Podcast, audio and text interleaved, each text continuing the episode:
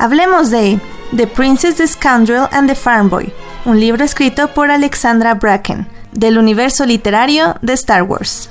Después de haber leído la novelización de A New Hope escrita por Alan Dean Foster basada en el guion de George Lucas, me di cuenta que si bien me había gustado el libro, sí necesitaba como leer algo que estuviera más al día con todas las referencias canon. Con esto me refiero al universo compartido que Disney ha estado creando estos últimos años. Anticipando esta necesidad, Disney mandó a hacer un nuevo libro o una nueva novelización del episodio 4. En esta ocasión, la novelización estaría a cargo de Alexandra esta novelización no es igual que la película, de hecho está dividido en tres partes, la historia de Leia Organa, la historia de Han Solo y la historia de Luke Skywalker. Teniendo en cuenta que el libro es una novelización junior, es decir, está dirigida para jóvenes o para niños, podemos decir que el libro está bastante bien escrito y narrado. Sin embargo, yo tuve un gran problema con todos los, bueno, o al menos los tres principales personajes. Mientras uno avanza el libro, puedes sentir como la autora realmente no conoce lo que es el universo de Star Wars. Si leen su introducción se darán cuenta que sí, es fan, pero nunca había escrito nada del universo de Star Wars.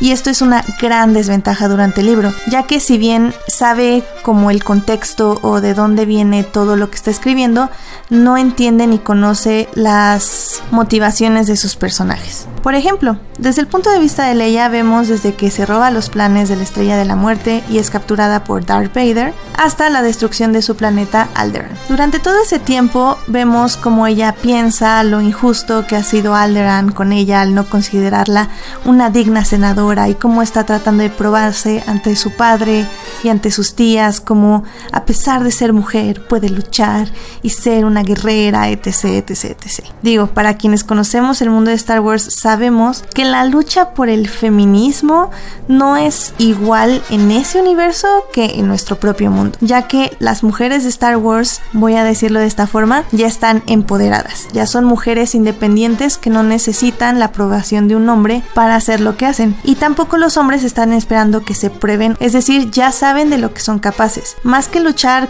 contra la misoginia, Star Wars casi siempre lucha contra el racismo. El statement feminista de Star Wars son sus propios personajes femeninos. Y esto parece ser algo que la autora nunca le mandaron ese memo, por lo que ella escribe una princesa Leia que trata como de independizarse y hacerse valer a sí misma en un mundo misógino donde el patriarcado básicamente toma las decisiones y no en un planeta Alderan que nos habían mostrado como súper revolucionario, súper equitativo donde siempre han tenido una reina y donde básicamente todos esos derechos ya están por dados. Esto me hace pensar que la autora estaba buscando una lucha más interna o se estaba como ella reflejando en la princesa Leia, lo cual pues sinceramente es bastante erróneo, sobre todo cuando ya es un personaje, como decía, ya desarrollado. Lo mismo sucede un poco con Han, cuya historia cuenta desde que acepta el trabajo que le da Ben Kenobi y Luke Skywalker de llevar dos droides Alderan hasta que escapan de la estrella de la muerte rescatando a la princesa Leia Organa. En el caso de Han Solo, la autora logra visualizar perfectamente los manerismos y el lenguaje de Harrison Ford que vimos y amamos en la película, pero trata de como meterle algo de corazón o de esa conciencia que nos dice cuando los héroes lo necesiten más, él va a regresar.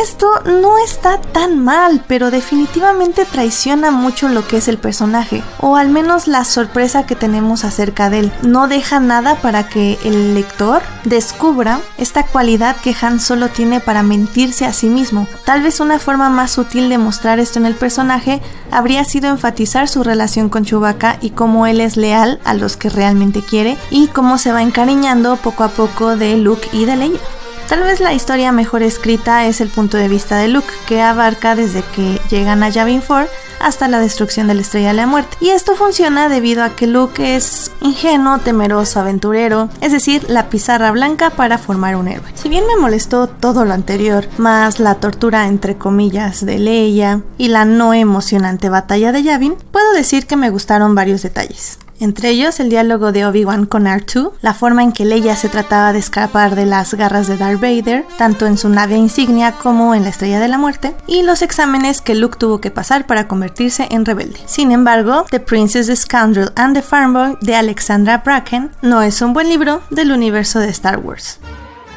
Mi siguiente libro en este viaje literario de Star Wars será Leia, Princess of Alderaan de Claudia Gray, el cual estaré reseñando muy pronto por este medio.